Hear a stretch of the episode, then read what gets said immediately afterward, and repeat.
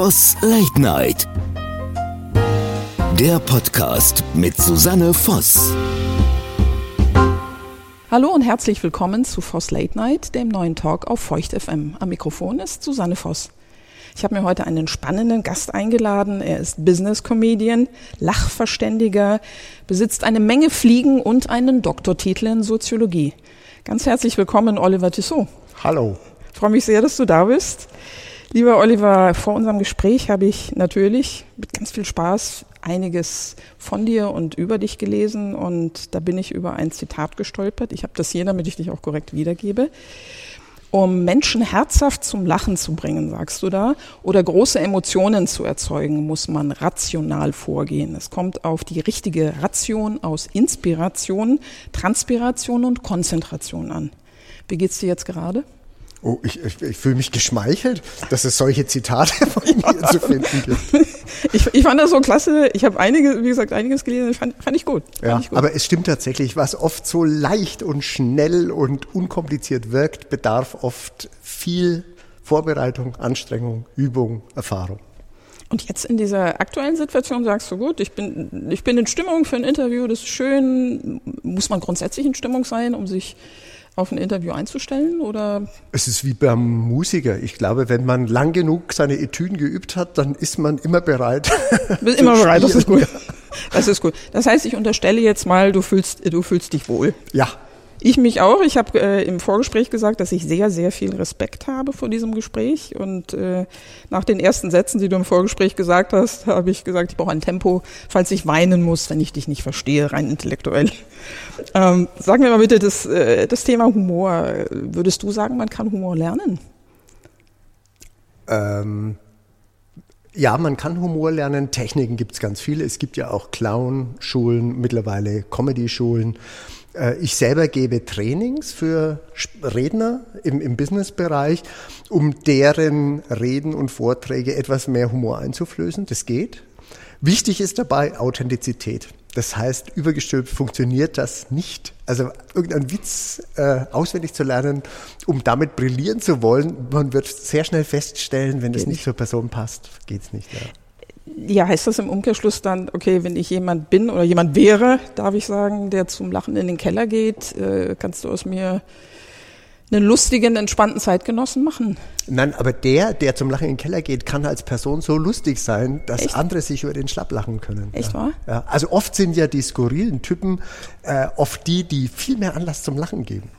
Ja, das stimmt, das stimmt, das kann ich auch von meiner Arbeit als Journalistin unterschreiben, aber einfach äh, diese, diese Grundeinstellung, also was ich, äh, was ich mich frage, gerade bei, bei Kabarettisten, hat man so eine grundpositive Sicht aufs Leben, dass man sagt, ich, äh, egal, egal was passiert, ich nehme, ich, ich gehe das jetzt positiv an und wenn es vielleicht mal irgendwie schräg läuft, dann, dann setze ich das künstlerisch um und die Eindrücke, die ich habe, die kann ich dann überzeichnen? Ich würde eher die gegenteilige These unterschreiben, dass man eher einen Weltschmerz in sich trägt, der dazu führt, dass man mit Humor eine Bewältigung dieser ja. stets äh, steten Bedrohung äh, hat und die man dann irgendwann so weit entwickelt, dass man merkt, oh, andere finden es auch lustig. Also wenn man keine Probleme stets erkennen würde, gäbe es keinen, äh, sagen wir mal, Anlass, sich darüber lustig zu machen. Also viele Kollegen, mich eingeschlossen, sind Menschen, die schon sehr kritisch reflektieren, was passiert. Und Humor ist einfach ein Überdruckventil. Ich glaube, das ist tatsächlich das, was ganz viele Künstlerinnen und Künstler antreibt dieses Bedürfnis, Dinge, die, die passieren, künstlerisch umzusetzen. Wenn man, es gibt ja, gibt ein ganz breites Spektrum, Schmerz, Kummer, Verletzungen, äh, all die ganzen negativen Dinge eigentlich. Und ist das die Seele des Künstlers, wenn man sagt, gut, ich habe das erlebt und wie du gerade auch sagtest, und jetzt äh, setze ich das künstlerisch um, ich bin kritisch und ich bin tief empfindend? Anders empfinden zumindest. Darum findet sie die Gesellschaft so spannend. Also ich glaube, jeder Künstler hat eine deformierte Wahrnehmung. Echt? Inwiefern, inwiefern deformiert? Äh, deformiert, indem er Dinge übertreibt, weglässt, äh, anders fokussiert. Und genau dieser Blick auf die Welt ist für uns andere so spannend. Also ein Schriftsteller, der eins zu eins abbildet, was passiert, würde uns, glaube ich, langweilen. Zu Tode langweilen, ja. ja. Ja. Aber äh, eben dieser, dieser verrückte, in Anführungszeichen, Blickwinkel, das heißt also. Ja, Verbindestrich rückt, meinst ja, du wahrscheinlich eher, ne? Die eher Distanz oder ja. dieses Zurücktreten und sich anschauen, worüber ich da berichte. Oder auch ein, ein äh, Künstler, der Bilder malt. Ich, ich glaube, diese, diese Verdichtung von Eindrücken zu, zu etwas erst einmal wieder Verrücktem macht es für uns normale Menschen spannend. Und Humor ist etwas, da ist, also um darauf zurückzukommen, jeder ist befähigt, zumindest zu lachen oder zu lächeln. Und äh, jeder kann, und das ist mein Rat an alle Hörer, jeder kann Situationen äh, unterschiedlich bewerten und unterschiedlich reagieren. Als Frau kannst du auf einen Ball gehen und sehen, da hat eine genau dasselbe Kleid an wie du und erzürnt wieder nach Hause gehen und sagen, so ein Mist. Oder den ganzen Abend mit ihr tanzen. Und dann in dieser zweiten Art schüttest du bessere Hormone für deine Gesundheit aus. Man ja, weiß durch, durch Studien, dass Menschen, die sich alles zu Herzen nehmen und die sich über alles aufregen, eher an inneren Krankheiten leiden und dass die von ihrem, äh, sagen wir mal, Gesamtgesundheitsstatus eher schlechter dastehen als Leute, die alles mit Humor und einem Lachen nehmen. Siehst du das geschlechtsspezifisch? Das heißt, äh, dass, dass Frauen auf gewisse Punkte eher anspringen, besagtes Kleid? Oder ist das geschlechtsunspezifisch? Männer können genauso empfindlich sein? Also es gibt Sicht? unterschiedliche Lachanlässe. Männer Männer machen zum Beispiel lieber Sexwitze, weil sie ob ihrer eigenen potenziellen erklär mir, erklär Impotenz, ja, also Sexwitze dienen einfach dazu, dass wenn andere auch lachen, dass die genauso Angst haben, mal zu scheitern ja. oder ja, sexuell Potenz, genau. nicht die, ja, klar, der, King, genau, der King sind. Während bei Frauen ist oft dieses gemeinsame Lachen und Spaß haben ohne Anlass. In meinen abendfüllenden Programmen sage ich oft, der Mann kommt nach Hause und äh, trifft in der Küche seine Frau mit den Nachbarinnen an und alle kichern. Und er fragt, was ist so lustig? Und die Frauen sagen nix und kichern weiter. Also, ja, ja, ja, ja, ja, das ist braucht nichts. Frauen, nee, nee, nicht ja, genau. Also bei Frauen ist Empathie und Sympathie ganz wichtig. Also man ist einfach nur gut drauf und, und lacht gemeinsam, um sich auch zu bestätigen, dass man ein Team ist. Während Männer durch den Witz Bestätigung innerhalb einer Gruppe suchen. Hast du deswegen Soziologie studiert? Weil dich das so interessiert. Ich habe hab Soziologie studiert. Eigentlich nur aus Unterforderung. Ich habe zuerst an der Fachhochschule äh, Kommunikationsdesign studiert. Habe ich gelesen, ja. Dann habe ich wirklich nebenher, dann war ich schon als Grafiker berufstätig und bin zweimal in der Woche nach Erlangen gefahren, um Soziologie zu studieren. Es hat mir wahnsinnig Spaß gemacht, weil es ging bei mir um nichts. Ich musste da keinen Beruf ergreifen. Deswegen war ich auch ein sehr guter Student und habe im Gegensatz zu den anderen alles gelesen, was mich echt interessiert hat. Das ist total klasse. Apropos Soziologie, dann Soziologiestudium. Der Titel deiner Dissertation ist ja, ich, ich breche es mal äh, auf, auf verständlich runter, äh, Humor als Faktor zur Erreichung von Unternehmenszielen. Also korrekt hast du geschrieben, Humanfaktor. Liegt dann die Frage nahe, wenn jemand mich zum Lachen bringt, dass er oder sie mich gleichzeitig manipuliert? Jede Kommunikation ist Manipulation, glaube ich. Man redet miteinander, weil man vom anderen was will. Zumindest, dass er einem zuhört, bestätigt oder was tut. Und Humor ist das beste Schmiermittel, um das zu erreichen. Also wer flirtet, ohne Humor einzusetzen, ist in meinen Augen irgendwie. Also leitet dann wieder in den Witz mit der Potenz ab und dann geht gar nichts mehr. So sieht's also, aus. Über sich selber lustig machen. Genau. Den ja, anderen ja. nicht verlachen, sondern mit dem anderen lachen. Das ist die ja. hohe Kunst. Und das zeichnet Gesellschaften aus. Die erste Kontaktaufnahme zwischen neugeborenem Kind und Mutter ist ein Lächeln. Die, äh, die äh, Mimik, die man am ersten erkennen kann von einem Menschen, der, sagen wir mal, noch 200 Meter weg ist, ist, Lacht er oder lacht er nicht? Und das Verrückte ist, Zähnefletschen und Lachen sind ja sehr ähnliche Gesichtsausdrücke. Also wir, wir haben eine Sensorik, die ganz fein abgestimmt ist auf Gesichtsausdrücke und ob das ein fröhliches oder ein böses Gesicht ist. Ich finde schon, dass man sieht, ob ein Mensch die Zähne fletscht oder ob er lacht. Du siehst es ja an den Augen. Es ne? ist jetzt äh, in der Pandemie mit den Masken, finde ich schon sehr schwierig festzustellen, ob da jemand lächelt oder einfach nur die Augen zu Schlitzen formt, weil er das Messer innerlich wetzt. Also nur mit den Augen ist es sehr viel schwerer, als wenn man das gesamte Gesicht zur Interpretation frei hat. Ja, ja, das finde ich auch. Wie, apropos Pandemie, wie empfindest du die Situation? Was, man kann ja schon gar nicht mehr sagen, im Moment, das dauert seit mehr als einem Jahr und äh, strahlt das ab auf deine Arbeit als Künstler? Ja, ich, ich wollte ja immer schon ein Sabbatjahr machen. Jetzt muss ich es machen. Du machst ein Zwangssabbatical. Ja, ich bin ja in einem, ja Alter, wo ich Angst haben muss, dass, dass man sagt, der Sabbat, äh, jetzt mache ich meinen Sabbat, ja. Hör mal, ich bin fast so alt wie du.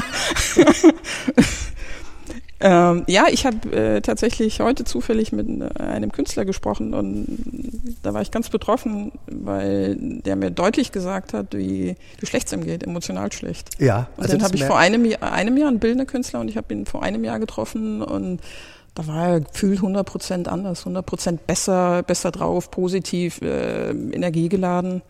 Musst du in, in deiner Arbeit, jetzt ist ja kein hundertprozentiges Sabbatical, ne? Freiz Höchheim war ja auch, mit der Tuschmaschine komme ich nachher noch dazu. Ähm, aber musst du für dich jetzt auch äh, gehäuft diese da viel zitierten neuen Wege gehen als Künstler? Ich muss Abstriche machen, bei jedem Corona-Test einen mindestens. Und äh, ich muss neue Wege gehen, weil ja. das klassische Geschäftsmodell ist total weggebrochen. Also ich lebte davon, dass ich vor allem bei Firmenveranstaltungen den Hofnahen gab. Ja. Äh, also mit dabei saß, zuhörte, um dann eine kabarettistische Zusammenfassung zu machen.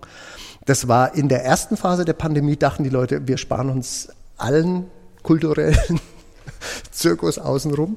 Und mittlerweile gibt es viele Firmen, die sagen, oh, wir haben jetzt selber Erkrankte. Große Unternehmen haben sogar äh, Mitarbeiter, die an Corona gestorben sind. Da ist es aus Pietätsgründen völlig undenkbar, dass man da derzeit einen Kabarettisten sich äh, zu einer äh, Online-Videokonferenz dazuschaltet. Insofern ist mein Geschäft weggebrochen. Ja. Machst du da andere Dinge in der Zeit? Ich versuche die Nischen zu füllen. Ich, ich habe ein Tretboot-Theater im Sommer gemacht. Ich habe in der Echt, Adventszeit was? einen Humor-Adventskalender kreiert. Ach, schön. Äh, also es viele verrückte Ideen, die in mir gären. Das Problem ist, dass die Bezahlmodelle für vieles äh, kompliziert sind oder ja. erst einmal, äh, sagen wir mal, nicht so leicht zu gehen sind, wie ich das halt vom normalen klassischen Analoggeschäft kenne. Sind das Ideen, die du jetzt gerade quasi frisch entwickelst oder sagst du, Mensch, das hat immer schon mal in mir gearbeitet und jetzt gerade ist der Moment, abseits des äh, quasi Sabbatical, sowas mal anzugehen, umzusetzen? Also es gibt Dinge, die ich, äh, also an einem Buch schreibe ich seit Jahren, Gedichtle schreibe ich seit Jahren. Da ist natürlich, wenn mehr Zeit ist, auch. Wäre äh, theoretisch äh, mehr Gelegenheit. Ja, ist auch mehr Gelegenheit. Da füllen sich plötzlich die Seiten, die Echt? oft ja monatelang oder jahrelang einfach warteten, dass der Tissot mal wieder zum Stift greift.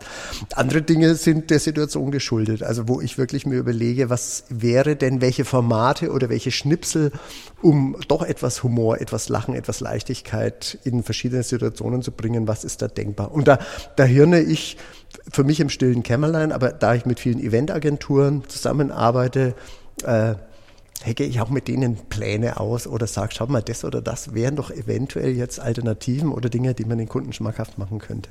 Aber das heißt, du bist schon, äh, du setzt dich mit der, mit der Situation wirklich auseinander, nicht im Sinne von, okay, naja, gut, wie alt bin ich und wo, wo stehe ich, sondern, du sagst, gut, ich, ich nehme auch das künstlerisch äh, auf, um es, um es in irgendeiner Form umzusetzen. Ja, Kommt und es ist ja, ich, ich, also wir gehören einer Generation an, die nie existenzielles Leid erlebt das haben. Das habe ich auch gesagt, ja, ja, ja, tatsächlich. Also meine, meine Mutter ist 78 Jahre alt. Liebe Grüße an dieser Stelle und äh, die hat mir zu Anfang der Pandemie, als ich dann ein bisschen geklagt habe, meine Familie ist sehr weit verstreut, oh Mensch, ich kann nicht reisen, kann meinen Bruder nicht treffen, gesagt, wir haben keinen Mangel im Moment. Meine Mutter ist ein Kriegskind und sie hat äh, gehungert, ist geflüchtet, all diese Dinge. Und ich habe immensen, enormen Respekt vor den Menschen dieser Generation wenn irgendjemand nicht klagt und nicht sagt, das ist alles ganz furchtbar, wie lange dauert das noch, dann exakt diese Generation. Und ja. das äh, finde ich äh, zutiefst, was meine Mama angeht, natürlich äh, ganz, ganz, besonders berührend, aber äh, das erlebe ich ganz häufig, wenn ich, äh, wenn ich mit Menschen dieser äh, Generation sprechen darf. Tatsächlich. Und das es, ist schön, ja. Ja, und man, also viele in meinem Umfeld fokussieren und priorisieren anders, was, was gut ist, weil man plötzlich Dinge wertschätzt, die man sich früher vielleicht für Zeiten aufgespart hat, wo man sagte, das mache ich dann mal später, wo ja, man merkt, nein, ja. äh, Glück und Liebe und Partnerschaft und äh, die Reflexion über das eigene Leben ist vielleicht doch wichtiger, als immer hinter dem Mammon äh, Geld hinterher zu. Ich denke auch, ja. Ja, es ist, eigentlich ist es traurig, schade, weiß nicht, ähm, dass erst so eine schlimme Situation kommen muss, damit man sich mal auf das Essentielle zurückzieht ja. und mal es feststellt, was, was ist tatsächlich wichtig, wenn alles andere wegbricht, was bleibt da noch? Ja. Ne? Es, seit Jahren wenn nicht Jahrzehnten, gibt es ähm, Managementseminare für Führungskräfte, wo die Teilnehmer gebeten werden, sie sollen ihre eigene Trauerrede, Grabrede schreiben, um sich mal vorzustellen, wie sie im Rückblick auf ihr eigenes Leben bewertet werden wollen oder was für sie so wichtig ist, ja. dass sie sich wünschen, dass das auch den anderen dann im Nachhinein als, als wichtig äh, oder, oder dass man sagt, okay, das ist von mir geblieben, das ist das, was ich der Welt zurücklasse. Und witzigerweise hat Matthias Hawks, ein, ein Zukunftsforscher, am Anfang der Pandemie einen, einen viel weitergeleiteten Aufsatz geschrieben und da hat er den Begriff der Regnose eingeführt. Und Regnose ist für ihn, wenn man, also Prognose ist nach vorne, wie ist es, wenn wir in ein paar Jahren zurückschauen, wie möchten wir diese Situation mal erlebt haben? Die äh, äh, Poetry Slammerin Engelmann, glaube ich, heißt sie, die sehr berühmt gewordene, die, die hat ein Gedicht, wo sie auch sagt, lasst uns doch die Geschichten machen, über die wir später gerne mal reden wollen. Und das finde ich ist genau ja, der richtige ja, ja, Ansatz für die Pandemie. Also äh, am Anfang habe ich natürlich auch Zimmer aufgeräumt, gestrichen in meinem Haus. Gemacht, ja, ja, genau. Klassiker. Ja. Bis ich dachte, nee, ich mache jetzt nur noch die Dinge, wo ich wirklich noch in Jahren sage, geil, dass ich das endlich mal an, gepackt und umgesetzt habe.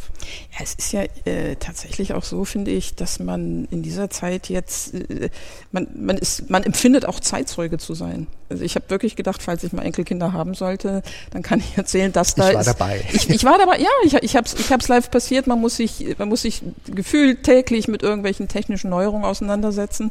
Diese lustigen Zoom-Konferenzen. Du musst unten rechts, unten rechts den Lautsprecher, der Regler muss nach rechts, ja, und Video musst, musst du da da im Eck äh, anmachen.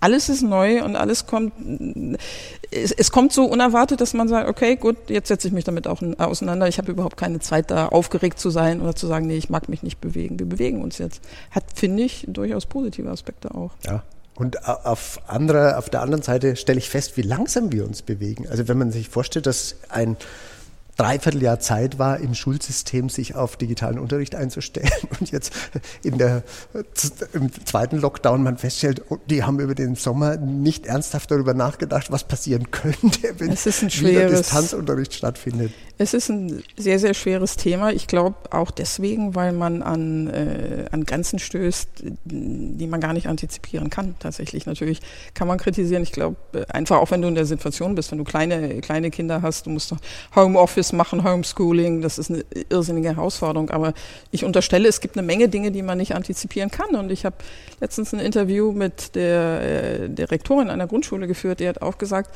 ein Aspekt ist auch wirklich, äh, einer von sehr vielen Aspekten für äh, ein erfolgreiches Homeschooling, die äh, Gegebenheiten zu Hause bei den Kindern. Ne? Und wie viel Wissen ist da? Wie viel Hardware ist da? Das sind Dinge, äh, wie du gerade auch sagtest, man, man nimmt so vieles als selbst, oder nahm so vieles als selbstverständlich ja. wahr. Und das, das ich meine, die große Freude des Kabarettisten ist, dass zum Beispiel mit dem Digitalpakt ja schon vor Corona die Schulen ausgestattet worden sind mit Hardware allerdings ohne Software. Also es ist tatsächlich so, haben mir jetzt mittlerweile drei Lehrer bestätigt, dass in deren Geräteräumen stehen Laptops, iPads, Krempel, der nie eingerichtet worden ist, weil sich keiner auskennt von den Natürlich Lehrern. eine Steilvorlage, finde ich, bin, ja. ich, bin ich bei dir.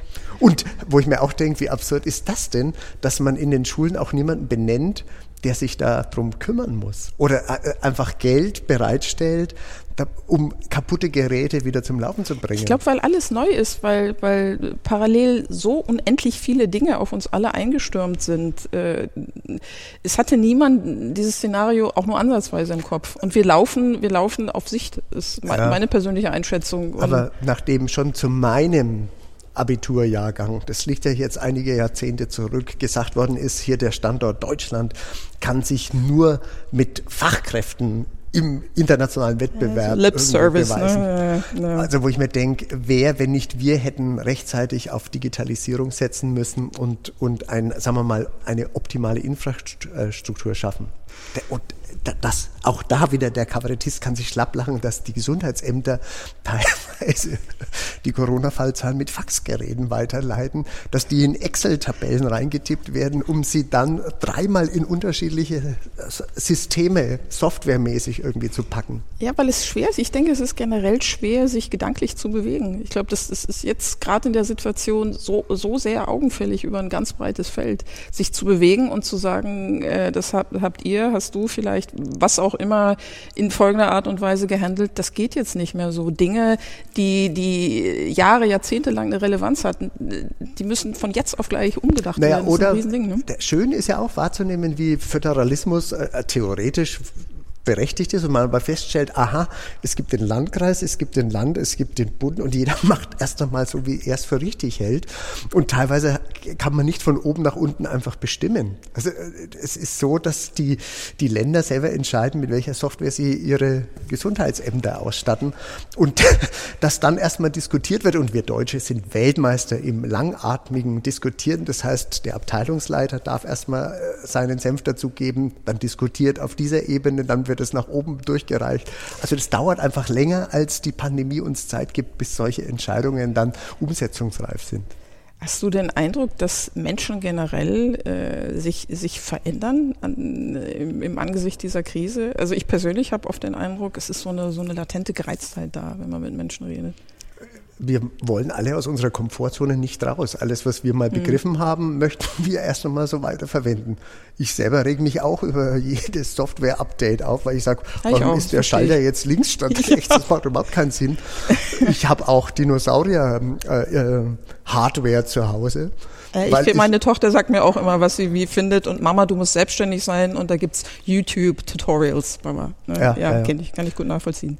Ich wollte nochmal zurückkommen auf deine, deine Arbeit als Künstler. Ich habe dich mal äh, backstage erlebt.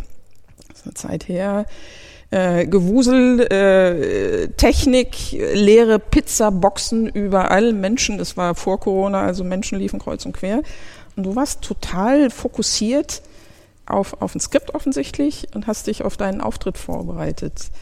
Ähm, ich habe gerade von äh, Max Dettenthaler äh, gehört, dass du mal von München von einer Aufzeichnung mit dem Auto nach Feucht in zwar noch korrekter, aber doch schwungvoller Geschwindigkeit gefahren bist und hast dir während der Autofahrt, stimmt das, äh, den Live-Mitschnitt aus Feucht angeguckt und dir dann parallel überlegt, was du in Feucht auf die Bühne bringst? Mhm großer Gott, ich wollte dich eigentlich fragen, wie viel Raum für Improvisation lässt du dir bei deinen Auftritten? 100 Prozent. 100 Prozent und drüber, ne? Ja. Im, Im, Ernst, hast du das immer so gemacht oder hat sich das über die Jahre einfach so entwickelt, dass du, dass du das Vertrauen in dich hast, okay, ich mache das aus dem Stand? Das ist die, also ich habe festgestellt, dass die Leute sich am meisten freuen, wenn Spaß über das gemacht wird, was gerade passiert ist. Alles, ja. Und das ja. ist meine Nische, weil die Leute dann wissen, das kann er nicht vorbereitet haben, weil woher hätte er wissen sollen, was da jetzt geredet wird.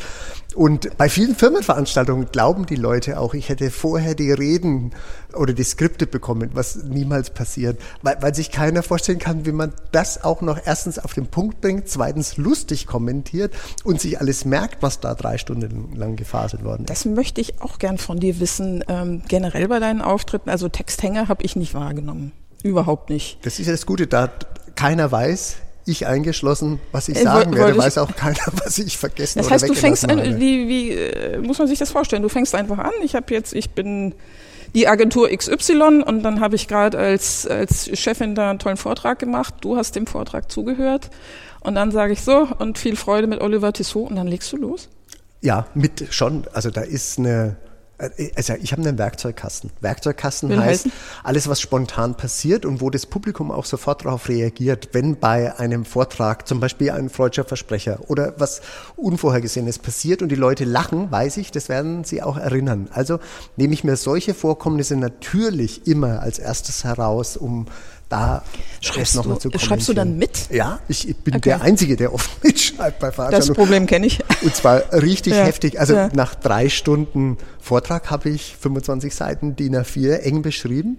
Und ich habe rechts eine Spalte und alles, was mir schon auf der Seite auffällt, wo ich mir denke, da kann ich auf jeden Fall was draus machen, kommt rechts auf die Spalte. Zum Schluss fächer, fächer ich die, die Blätter auf, sodass ich nur noch diese rechten Spalten habe und ein sehr gutes Ultrakurzzeitgedächtnis. Das heißt, wenn ich das einmal überfliege, kann ich dann eine halbe Stunde Programm draus machen.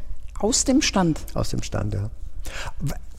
wow. wenngleich Humor schaffen. Es, es gibt, wenn man wenn man sich mal mehrere Witzebücher zulegt, wird man feststellen, die Struktur von zumindest Pointen in Witzen ist sehr ähnlich. Also es, es gibt, sagen wir mal, ein paar funktionierende Mittel. Ich mache sehr gerne Wortspiele. Funktioniert immer von oben nach unten. Das heißt, die, der, der höchststehende Anwesende, der Vorstand, der Geschäftsführer, der Abteilungsleiter, den, der blecke ich zuerst, indem ich entweder aus seinem Namen oder aus dem, was er gesagt hat, irgendein Wortspiel rausfilter, weil ich weiß, dafür äh, bekommt der Hofner den meisten Applaus gezollt, wenn er den Mut hat, den höchsten jetzt gleich mal anzugreifen. Ich habe mir Videos äh, angesehen auf deiner Seite auch und da war tatsächlich diese eine Situation bei einer Agentur, weiß nicht mehr wo, äh, man sieht ja auch die Körpersprache der, der Menschen, die auf dich reagieren. Ich wollte äh, dich sowieso mal was fragen, was mir einige Künstlerinnen und Künstler ähm, berichtet haben den Augenkontakt, wie wichtig ist für dich Augenkontakt mit jemandem, äh, wenn du vor Publikum stehst? Ich habe mal mit einem Schauspieler von einem Zwei-Mann-Stück gesprochen und habe ihm gesagt, hey, hattest du jemals einen Blackout? Und, nö, nö, niemals, niemals, also überhaupt nicht, äh, kein, kein Thema für mich. Und dann saß ich schreibend in der ersten Reihe und er bekommt einen Blackout der ganz anderen Art. Das war mir unendlich unangenehm. Und habe ich ihn nachher gefragt, Gott, das ist mir so peinlich, weil ich das sagte, nee. Er hat versucht, Augenkontakt mit einer Frau in der ersten Reihe aufzunehmen und die konnte dem aus welchen Gründen auch immer nicht standhalten. Suchst du, suchst du das auch oder guckst du, ich meine, in normalen Zeiten stehst du vor 200 Leuten, mal, vielleicht auch mal vor 2000 oder guckst du über die Menge? Nee, ich brauche ganz wichtig den Augenkontakt, vor allem zu denen, die ich da black weil ich möchte nicht verletzend sein und ich möchte niemanden da erwischen, wo es ihm weh tut. Und mit dem Blickkontakt ist es mir möglich, ob ihm die Gesichtszüge entgleiten und ich merke, oh, jetzt findet das aber nicht mehr lustig. Selbst dann kann ich die Kurve oft noch kratzen. Also mir ist es wichtig, dass es ein gemeinsames Lachen ist und dass ich an den Gesichtern ablesen kann, äh, wie die sich fühlen. Und es ist aber auch so, dass ein, ein guter Vorstand, ich, ich bin jahrelang für eine Versicherung aufgetreten, da hat mir der Vertriebsvorstand, der sagte zu mir immer, Tiso, lassen Sie mich halt bitte raus aus dem Programm. Ich so, nee, Sie sind das höchste Tier, ich kann Sie nicht rauslassen. Ja. Und das, das würde dann so wirken, als hätten Sie mir gesagt, ich soll Sie rauslassen. Und ja. das geht dann schon gleich ja, ja, klar. Der hat gelitten, also der hat gelitten, aber er merkte, dass es bei seinem Team so gut ankommt, dass er sagte, okay, dann muss ich halt da jetzt auf meinen sauren Apfel beißen. Und da dachte ich mir, guter Vorstand, weil der genau das, was so eine Veranstaltung im besten Fall bringen kann, nämlich ein Wir-Gefühl und eine Begeisterung was für tolle Firma das ist, die zulässt, dass der, der, Chef quasi da von dem Hofen abblöd angequatscht werden darf und dass der selber mitlacht. Das gibt ja eine ungemeine Bestätigung, dass man in der richtigen Firma ist und dass es alles okay ist mit dem Laden. Und dann denken die, dann gehen die auch raus und kämpfen für die Firma und vielleicht bringt das das ein oder zwei Prozent mehr Umsatz, das man sich ja erhofft durch solche Veranstaltungen.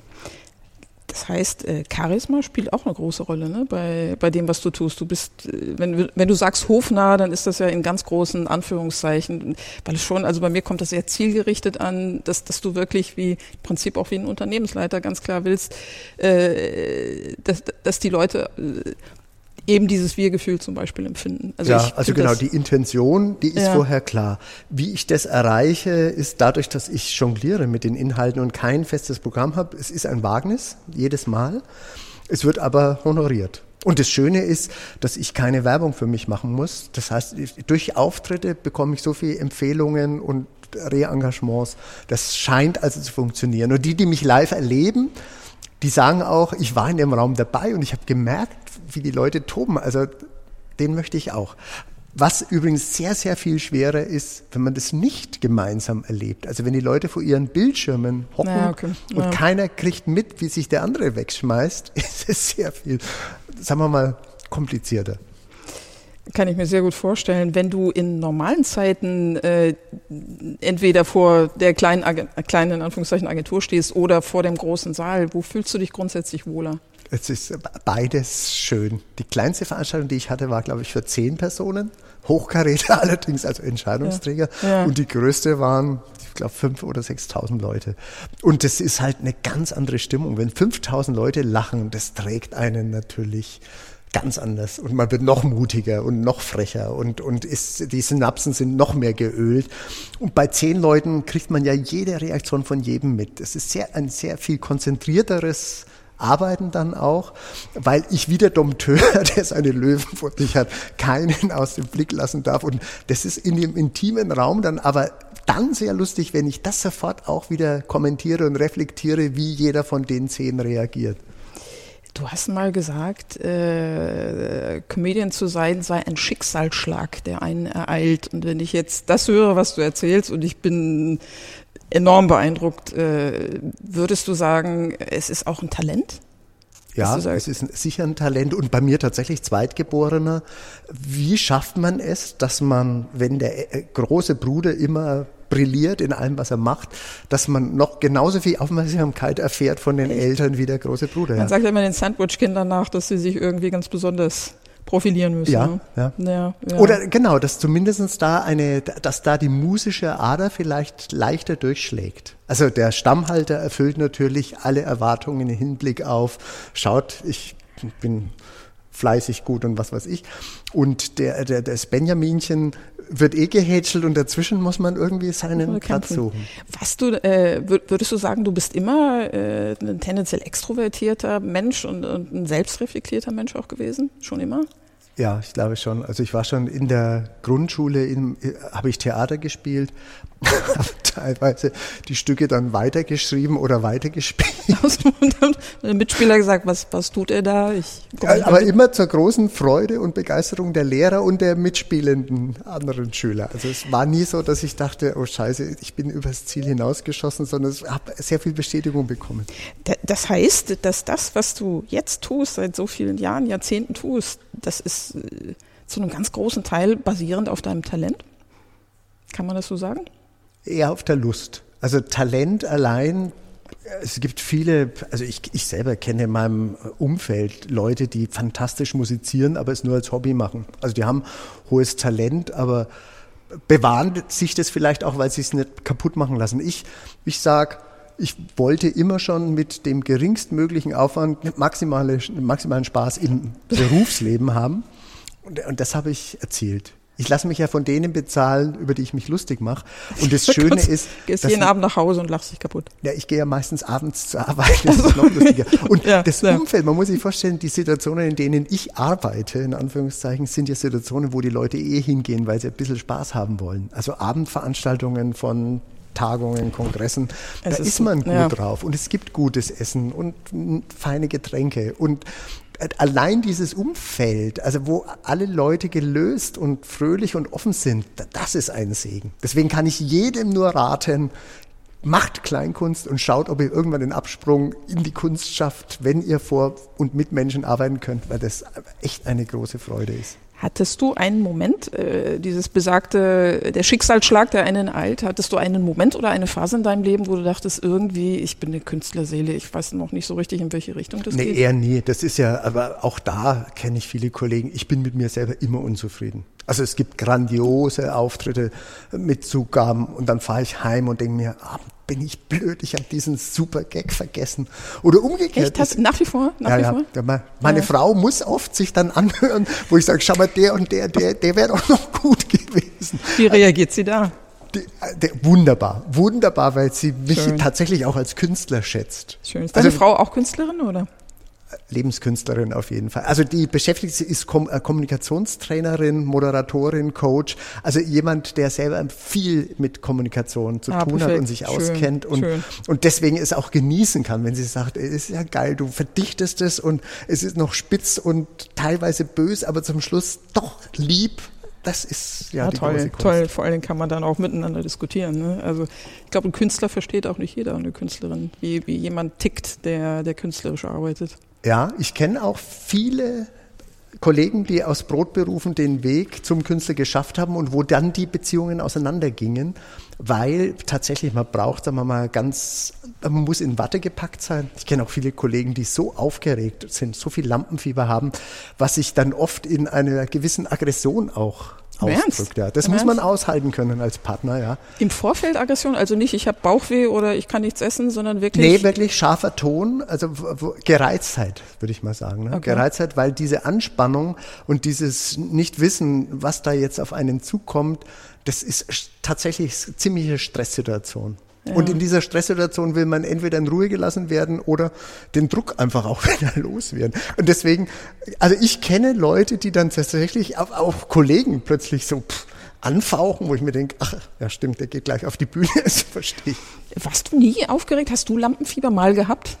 Äh, ich habe nach, nach wie vor? vor Lampenfieber. Äh, ist aber mein, was mich rettet, ist, sobald man sich über das Publikum und die Situation Gedanken macht, hat man Lampenfieber da, wie du vorhin selber beschrieben hast, ich mich ja nur mit meinem Text und mit diesem Chaos beschäftige, worum es eigentlich geht, ja, lenkt mich das so ab, dass ich mir überhaupt keine Gedanken machen kann, was da jetzt da draußen auf mich zukommt. Und ansonsten, könnte. du hast ja gesagt, deine Frau kommt gleich. Ich werde sie fragen, ne, ob du vielleicht auch aggressiv bist. Vollkommen klar, ne? Frauensolidarität und so. Ähm, ich würde jetzt gerne mal eine Querverbindung machen, die vielleicht ein bisschen komisch klingt, aber die ich trotzdem sehe zu Harpe Kerkeling tatsächlich, weil viele ja äh, denken, dass der größte Comedian im Privaten derjenige ist, der auch beruflich Komö äh, Komödiant, sag ich mal, ist.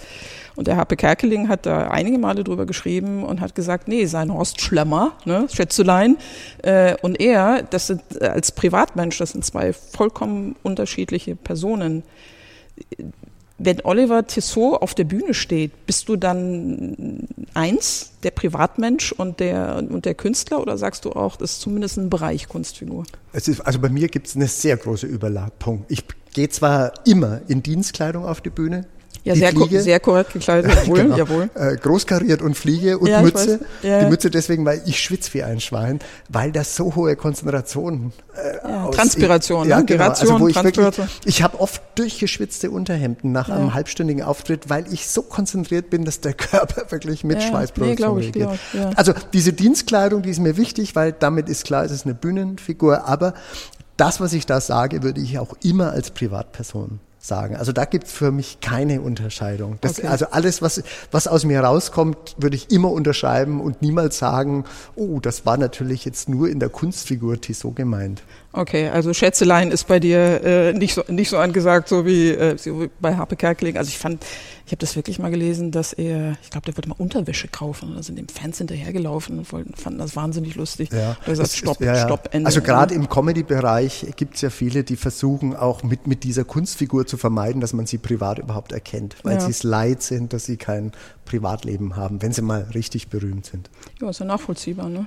Gibt es denn auch Momente, wo der Privatmensch Oliver Tissot, der mit dem Künstler Oliver Tissot ganz viele Überlappung hat, einfach mal ernst oder richtig grottenschlecht gelaunt ist? Selten, sehr selten. Zum Spaß übrigens äh, versuche ich aber die beiden Strategien, nämlich mit, mit Wut und mit Lust zu agieren. Wenn ich zum Beispiel mich als Konsument oder Käufer äh, reklamierend bei der Firma über irgendetwas, was ich für, äh, so, was man so nicht stehen lassen kann. Ja. Und dann denke ich mir, hopp, jetzt, jetzt hau einfach mal auf den Tisch und versuch dein Recht einzufordern und mach's mal lustig. Und unterm Strich die Erfahrung, wenn man es lustig macht, kriegt man erstens schneller Recht, schneller und äh, die, die, die Antworten sind auch viel, viel sympathischer, so dass, der, der, der Grund, warum, worum es eigentlich geht, dann immer sofort behoben wird. Weil, weil die Leute sehen, wow, der, der schätzt uns als Menschen und will, dass wir trotzdem Spaß haben. Und der bringt sogar vor, dass, dass die, äh, also dass das Sachthema Spaß macht, behandelt zu werden. Hast du dich so sehr im Griff, wenn du aber richtig, richtig, richtig, man hat ja manchmal, gelegentlich hat man mal die Granatenwut. Ne? Also ich kenne das von mir, dann der Puls geht ins Unermessliche und wenn mich jemand dann in dem Moment anspricht, hey, was ist denn los?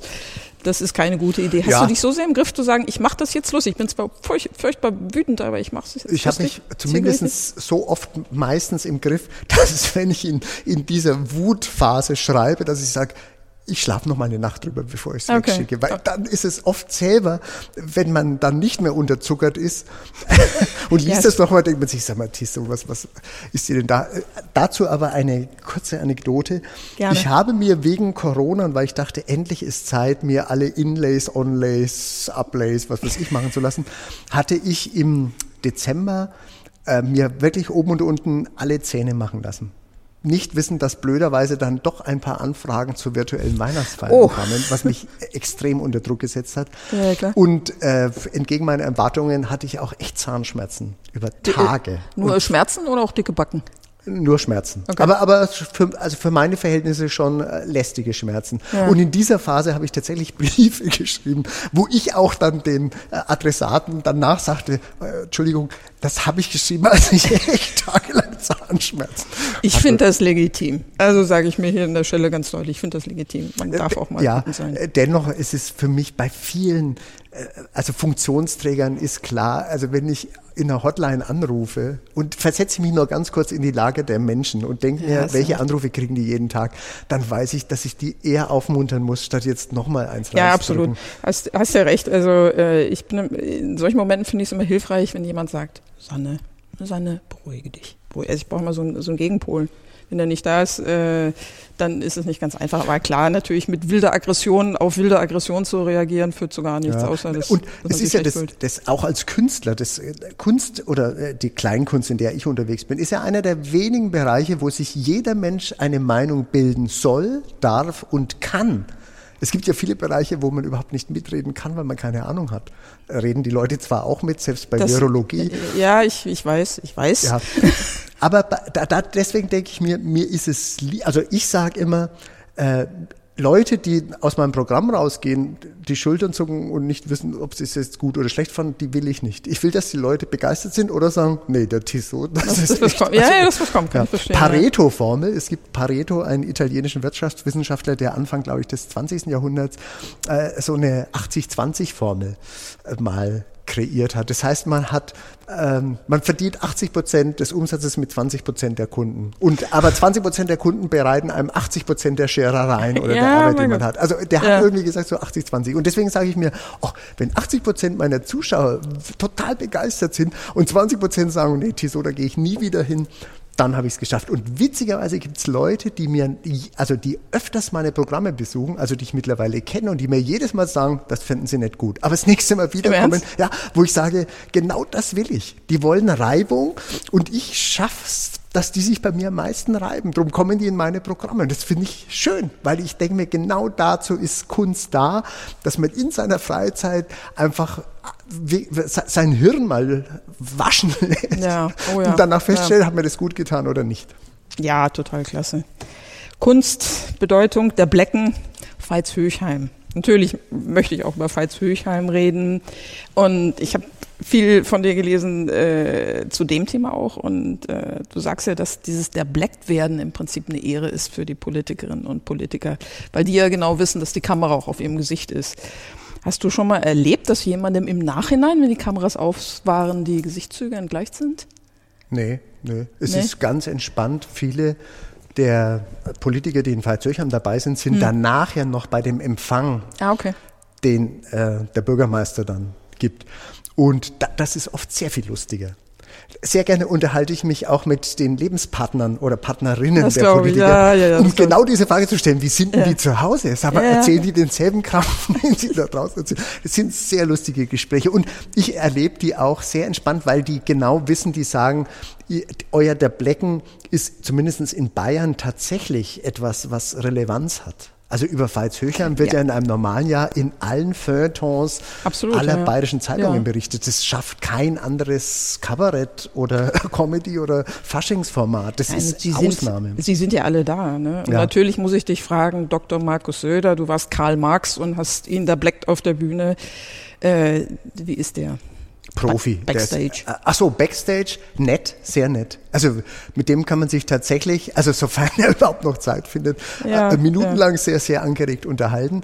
Auch offen, ehrlich, antwortet auf alle Fragen, so dass ich sage, nee, da hat er mir jetzt nicht einfach irgendwie mich abgespeist. Okay, ja. also keine standardisierten Antworten auch, sondern aufrichtig. Ja, und wir, also wir lieben ihn in Veitshöchheim, weil an dem kann man sich ja nicht abarbeiten. Ja, also Söder bietet genug Programm für Jahrzehnte. Ja, das glaube ich, das glaube ich. Unterscheidet man eigentlich als Comedian, wer mit wie viel äh, Energie da bleckt wird? Weiß man der oder diejenige, nee, kommen die. Also in Veitshöchheim ist, legen wir Wert darauf, dass nicht nur einer von allen Watschen abteilt, sondern dass alle irgendwie bedacht werden, weswegen es versucht wird zu vermeiden, dass es Dubletten gibt. Ja. Und jemand wie ich, der relativ spät seinen Text einreicht und ihn auch leicht ja. ändern kann, ich werde oft gebeten, äh, oh, schon mal, da haben wir noch gar nichts, könntest du zu dem oder der noch irgendwas machen, was ich dann gerne tue.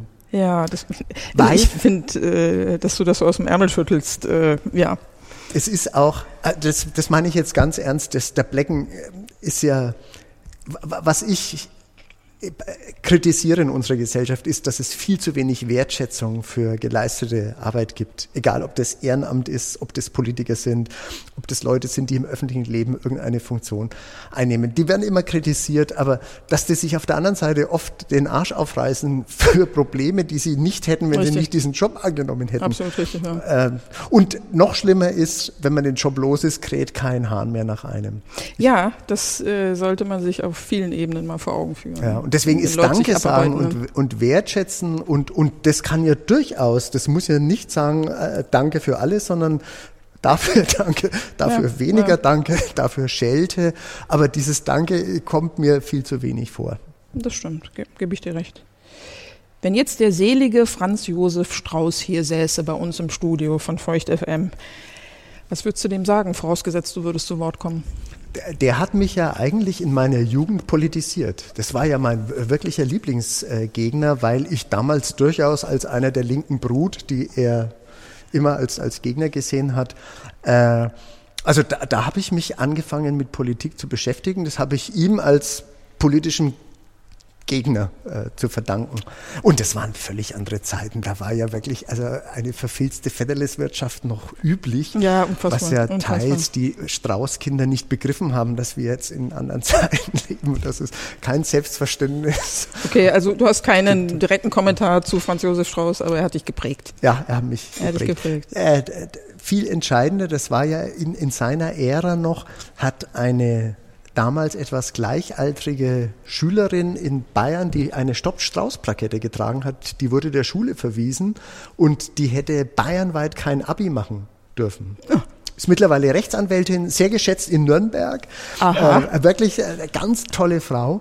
Und äh, die hat da ich damals Schülerzeitung machte und Mitglied der Jungen Presse Bayern war, war das auch etwas, wo ich mir dachte, das, kann überhaupt nicht sein, dass, dass also ein, ein Grundrecht wie die Meinungsfreiheit ja, nicht über der Schulordnung steht und dass ein Kultusminister die Karriere eines Menschen kaputt machen kann, nur weil er seine Meinung äußert, die völlig ungefährlich ist.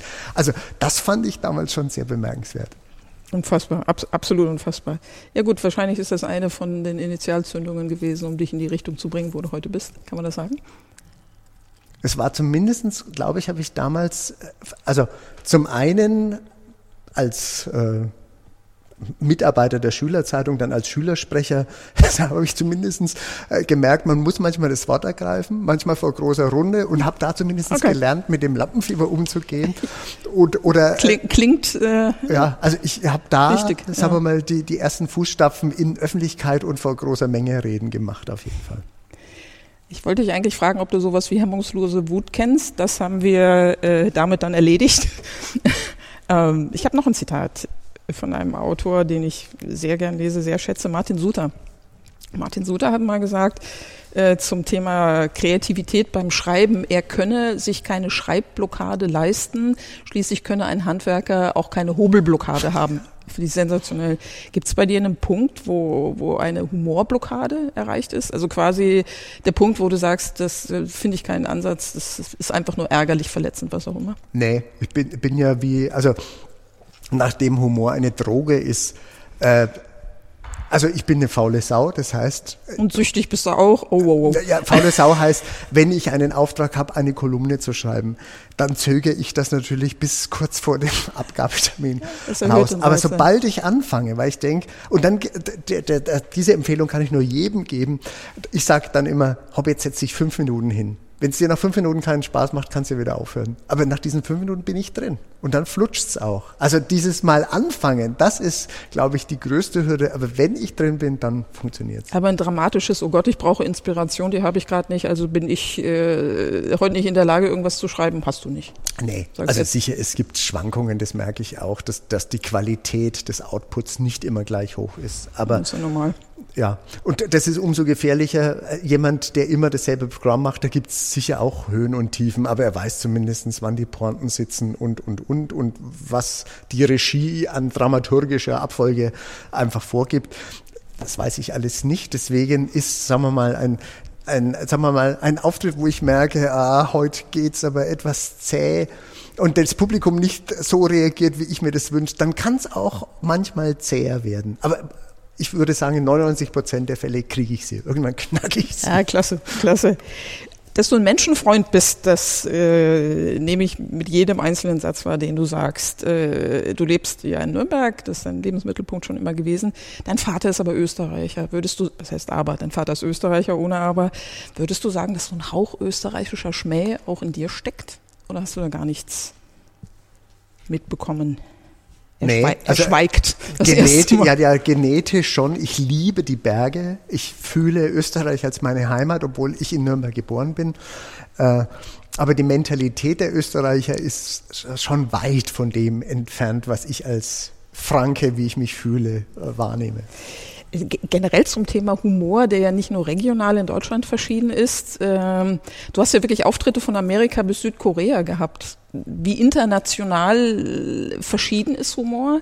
Wenn du in Amerika gewesen bist, jetzt mal äh, auch unabhängig von, von der Sprache, ich weiß nicht, äh, ob du da in Englisch aufgetreten bist, aber man erreicht ja mit dem typisch deutschen Humor nicht zwangsläufig jemanden, der eben nicht aus Deutschland kommt. Ja. Also ich bin in Amerika vor deutschen Ah, okay. Herzspezialisten Ah, okay. aufgetreten, also auf Deutsch. Okay. Bin aber in Fürth dafür in Englisch aufgetreten für Kunden von Siemens.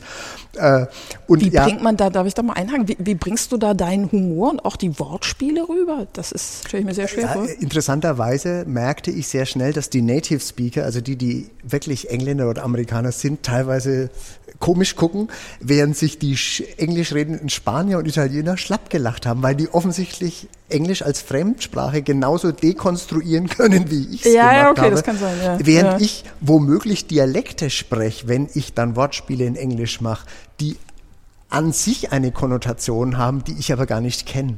Weswegen ich das auch sehr schnell wieder gelassen habe, weil ich dachte, Okay. nee, du musst in einer Sprache wirklich zu Hause sein, um Ja, all die Schwingungen mitzukriegen, die Ja. in Wortspielen überhaupt denkbar sind. Weil wenn du was sagst, was du nicht sagen, was die Leute so hören, du es aber nicht gemeint hast, dann Das ist bist du schwierig. nicht mehr Herr. Das ist der Lage, schwierig. ja. ja, das ist ganz schwierig. Meine Schwägerin ist Engländerin und das ist kein Eins zu eins. Man kann nicht eins zu eins äh, das Deutsche äh, übersetzen ins Englische und dann meinen, man hat sie erreicht. Das ist oft, wo, wo wir uns oft auch äh, echt kaputt lachen. Ne? Empfehlung von James Joyce, äh, Finnegan's Wake, ein äh, jahrzehntelang als unübersetzbar gehandeltes Werk, wurde von Okay. Wollschläger übersetzt. Und es ist so, dass da immer eine, ein kleines Textfeld pro Seite ist mit einem Fußnotenapparat. Tatsächlich? Äh, welche, also was da in den Silben noch mitschwingt und was da noch gemeint sein könnte. Und Wollschläger hat die deutsche Übersetzung mit mindestens einem genauso großen Fußnotenapparat. Und da merkt man, wie kompliziert es ist, wenn Ist- man ist. Wortspiele versucht, von einer in die andere Sprache ja, zu ich, ich, übersetzen. ich glaube, also ich würde unterstellen, ich meine, ich, ich selbst spreche sehr gern Englisch, aber ich würde unterstellen, eins zu eins geht das nicht. Nein, das, das, nicht. das funktioniert einfach nicht. Auch da als Kabarettist, es wurde äh, von Goethe ähm, Wanderers Nachtgesang übersetzt von einem, äh, ich glaube, ja, es wurde ins Japanische übersetzt.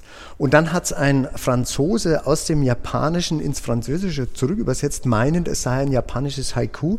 Und dann wurde es aus dem Französischen zurück ins Deutsche Kann übersetzt. er- kann Und die beiden gehen. Dinge haben nichts mehr Nee, miteinander nee zu kann, tun. kann gar nicht gehen. Ja, klar. Ich habe ja. übrigens äh, auch das sehr, sehr lustig. Ich habe den Prolog des Christkinds mit dem Google-Übersetzungsprogramm auch durch vier Sprachen äh, E- gejagt. ehrlich? Also ins, ins äh, Polnische, dann in irgendeine afrikanische Sprache, ins Englische und zurück ins Deutsche. Da lacht man sich schlapp. Glaube ich. Ist bei bei Google-Übersetzungen wäre ich ohnehin immer extrem vorsichtig. Ähm, nee, kann man nicht, aber tolle Sache, ganz tolle Sache. Liebe Zuhörerinnen und Zuhörer, jetzt kommt noch ein äh, wirkliches Bonbon, auf das freue ich mich die ganze Zeit schon. Und Ihr habt ja jetzt alle wirklich erlebt, wie toll es ist, sich mit Oliver Tissot zu unterhalten. Ich könnte noch stundenlang weiterreden. Die Zeit hat er aber leider nicht. Und ich möchte jetzt einen kleinen Ausflug machen ins Impro-Theater. Stichwort Stehgreifrede. Ich möchte dir, lieber Oliver, ein Stichwort geben, und zwar irgendeins. Und du hältst dann eine kurze Stehgreifrede, muss ich dir eigentlich gar nicht erklären, weil du weißt es ohnehin, in der dieses Wort mindestens einmal vorkommt. Scheiße, jetzt fliege ich hier auf, dass das alles. Ja, ich habe dir vorher gesagt, ich mache dich fertig und das ist jetzt der Moment, an dem es soweit ist. Ne? Also, Das heißt, liebe. Äh, Gibt es einen Telefonjoker oder? Das ist ja, du kannst noch jemanden anrufen. Ich habe meinem Nachbarn Wolfgang gesagt, er soll bereitstehen, kriegen wir hin. Und bevor, also will, will heißen, er möchte das ja gerne machen, das habt ihr sicher verstanden. Und bevor wir loslegen, möchte ich an dieser Stelle ganz herzlich Ursula Rammel grüßen. Du bist Top-Fan der Facebook-Seite von Feucht FM und du warst die Erste, die dort geschrieben hat, dass sie sich auf, Voice, auf Voss Late Night freut. Liebe Ursula, das hier ist für dich. Und lieber Oliver, dein Stichwort ist Salatblatt. Salatblatt? Ja, da fällt mir natürlich sofort die Schnecke ein. Und egal um welches Blatt es geht, das man wenden kann, den Salat haben wir eigentlich immer. Und äh, Salat fängt ja mit Saal an weil man in der Regel zu mehreren essen möchte. Und beim Essen ist ja das, was dazwischen ist. Beim Salat ist es meistens das Dressing. Das heißt, auch der Salat muss sich kleiden, weil ungekleidet ist er nur nackig. Und das merkt man auch bei der Schnecke. Das ist dann nur noch Schleim und dann kann man gleich zu Hause bleiben. Also das äh, Salatblatt an sich ist eigentlich nur eine Beilage. Deswegen ist in jedem Buffet übrigens das Salatblatt vorne dran, weil der Caterer hofft, dass dann der Teller voll ist, bevor das Wertvolle am Ende dann draufgeladen wird. Deswegen meine Empfehlung, das Salatblatt links liegen lassen. Ähm, reicht es oder soll ich erweitern? Ja, ich, ich würde jetzt sagen, mach weiter, aber klasse, klasse, danke. Danke, Ursula. Ich hoffe, du ganz besonders du hast dich gefreut. Ich sage ganz, ganz, ganz vielen Dank an Oliver Tissot für dieses tolle Gespräch. Vielen Dank an alle, die uns draußen zugehört haben. Sendet uns gerne euer Feedback hier auf Feucht FM und ihr könnt euch schon jetzt auf meinen nächsten Podcast freuen. Hier Voss Late Night bei Feucht FM. Wir hören uns. Voss Late Night. Der Podcast mit Susanne Voss. Alle Ausgaben auch auf unserer Webseite zum Nachhören www.feuchtfm.de.